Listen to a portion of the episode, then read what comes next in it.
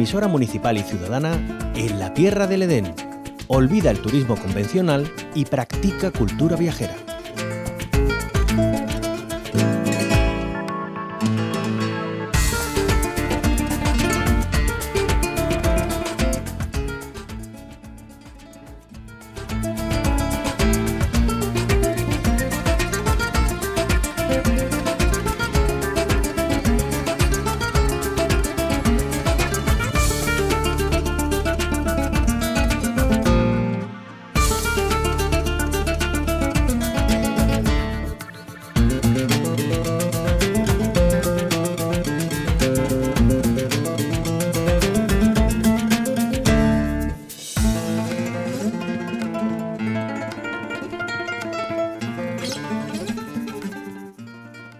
Acompáñenos a una cita ineludible en la Sierra Morena sevillana que da su pistoletazo de salida mañana. Dos millones y medio de personas han elegido desde 1996 el evento en el que hoy nos adentramos para proveernos de las exquisiteces gastronómicas originarias de la comarca y de la artesanía local con vistas a las Navidades. Un certamen que sobrepasa el cuarto de siglo manteniéndose como número uno en la provincia de Sevilla y uno de los más importantes en Andalucía en cuanto a popularidad y concurrencia. Hablamos de la Feria de Muestras de Productos Típicos y Artesanales de la Sierra Morena Sevillana. Su sede es la localidad del Pedroso y con su alcalde contamos en estos minutos. Juan Manuel Alejo, bienvenido a la onda local de Andalucía. Hola, buenos días, ¿qué hay? Pues nada, Aquí, como yo suelo decir, ultimando detalles. Ah, bueno, yo quería preguntar si ya estaba todo preparado, ¿no? Para una edición que además cuenta con un día más de celebración del 6 al 11 de diciembre. Sí, este año contamos con un día más pero eso que siempre mm, quedan algunos flequillos que, perfilar, pero bueno, lo, lo, tenemos controlado, lo tenemos bastante controlado, no hay ningún problema. Sí, hay que rizar el rizo, ¿no? Porque eh, esta feria bien merece la pena visitar y bueno, ya es una cita consolidada más que de sobra, no solamente en la provincia, como decíamos, también en toda Andalucía. Alcalde, ¿qué vamos a encontrar en ella? ¿Cuántos stands van a nutrir este evento? Bueno, pues tenemos cerca de 140, son 137 los stands que tenemos distribuidos en la Plaza de Abasto, en lo que es el recinto ferial y además también el pabellón. Y además, bueno, hay puestos callejeros en el recorrido desde la estación, donde están los, los autobuses, donde viene el tren, donde tenemos el tren neumático que también va, va andando por todo el pueblo. Pues desde ahí distribuido por todas las calles, tenemos de todo. Ahí puedes encontrar de todo. Además también en ese recorrido, en las calles principales, este año tenemos algo exclusivo. Va a haber animación durante todo el día, desde las diez y media hasta las siete de la tarde. Así que está garantizado la, diversión. Sí, hay un amplio programa de actividades paralelas entonces, además eh, de poder presenciar esos productos gastronómicos. Sí, sí, bueno, eh, los productos estrella, como bien sabéis, durante todos los años, el cerdo ibérico sobre todo, y bueno, cordero, de todo. Y este año pues, tenemos algo extraordinario, que lo queríamos hacer en el 25 aniversario, pero bueno, como bien sabemos, hubo ahí un quisca y no pudo ser.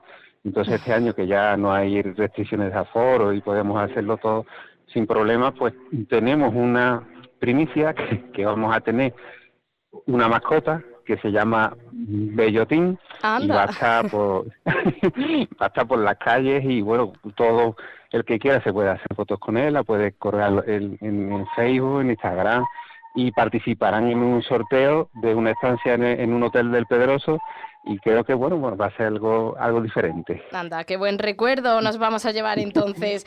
Pues eh, además eh, de una exposición gastronómica de productos eh, bueno que, que, nos van a hacer relamernos los labios, también tenemos la artesanía local, ¿no, alcalde? ¿Qué es lo que mm, podría destacar de, de estos productos que vamos a encontrar? Bueno, pues siempre hay sorpresas. Hay, ah, la verdad es que hay artesanos que son dignos de, ver, que además están situados en, la, en las calles principales.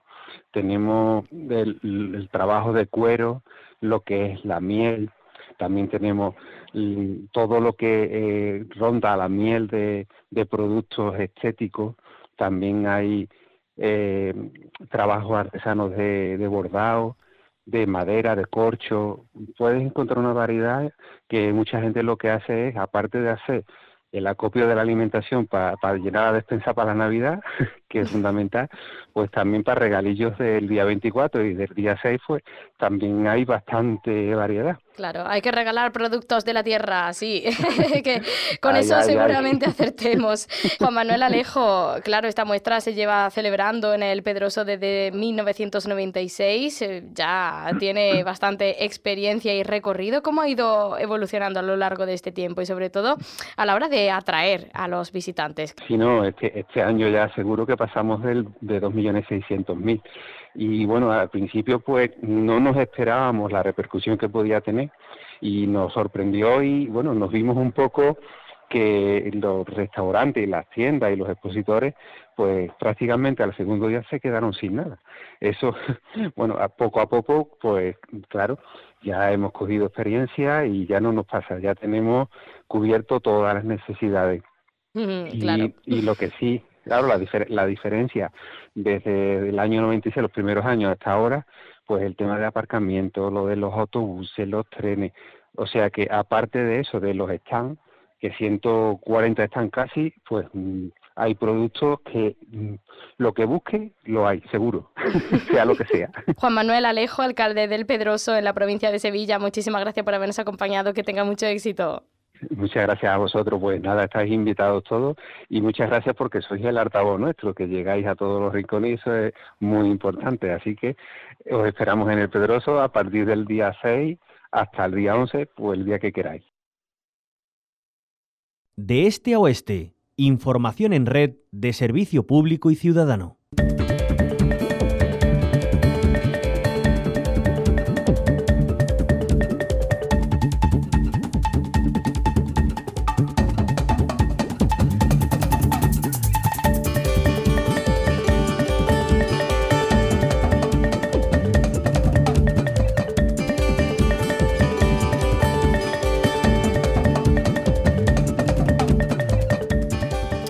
De la mañana los ayuntamientos fueron clave para nuestra autonomía porque ratificaron en pleno lo que la población reivindicaba en la calle. Con motivo de la primera celebración del 4 de diciembre como Día de la Bandera de Andalucía, Fernando Rodríguez Villalobos, presidente de la FAM y de la Diputación de Sevilla, ha querido ensalzar en la onda local de Andalucía la contribución del municipalismo a la autonomía andaluza. Por tanto, asevera, hay que seguir recordando las manifestaciones del 4 de diciembre de 1977 para que la juventud sepa lo que consiguieron los más de dos millones de personas que salieron a las calles pidiendo que Andalucía dejara de ser discriminada y tuviera autonomía plena, siempre, recalca, de manera pacífica y democrática hubo que reivindicarla y algo que yo subrayo siempre, que es que lo hicimos de, de, manera pacífica, de manera democrática.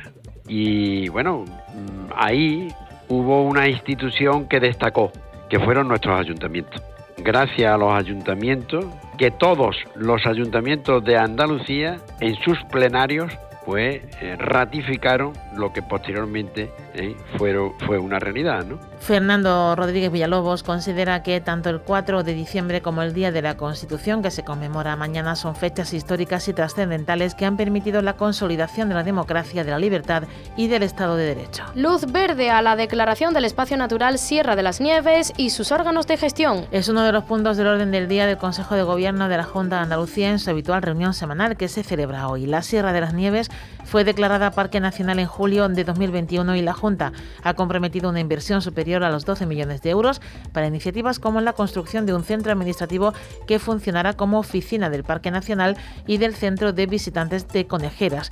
Otros asuntos incluidos en el orden del día se refieren a las ayudas que se conceden a entidades locales que albergan zonas desfavorecidas y que desarrollen proyectos con menores en situación de absentismo y fracaso escolar y sus familias. El alcalde de Azenalcóllar ve cada vez vez más cerca la reapertura de la mina. Juan José Fernández de Izquierda Unida ha hecho estas declaraciones con motivo del Día Internacional de los Mineros que se celebra cada 4 de diciembre. Cree que la reapertura de la mina de los frailes está cada vez más cerca, algo que cree muy positivo como factor de empleo y riqueza para el municipio y su zona de influencia. Recordamos que la mina ubicada en Andalcollar fue cerrada tras la catástrofe medioambiental de 1998 como consecuencia de la fractura de la balsa de residuos de metales pesados del complejo. Los hogares pagan 320 euros más por la luz en lo que va de año. La subida acumulada en 2022 se explica por el mayor uso de fuentes convencionales como el gas natural y el carbón para producir electricidad como consecuencia del desplome de la producción hidráulica por la sequía, puesto que el coste de estas fuentes ha disparado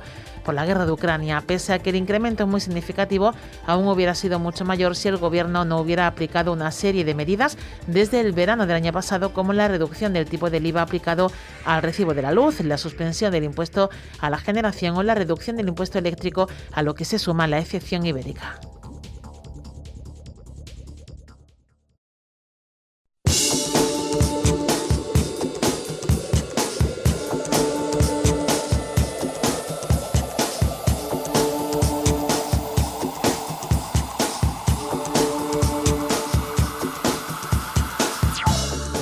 Aquí lo dejamos. De momento más información a las 11 y 12 con los boletines horarios y a la una ampliada con la segunda edición de De Este a Oeste. Sigan informados e informadas en su emisora municipal o comunitaria y a través de nuestra página web MRTV. Que tengan muy buena mañana. En la onda local. Sigue con nosotros el ritmo creciente de los latidos del territorio andaluz.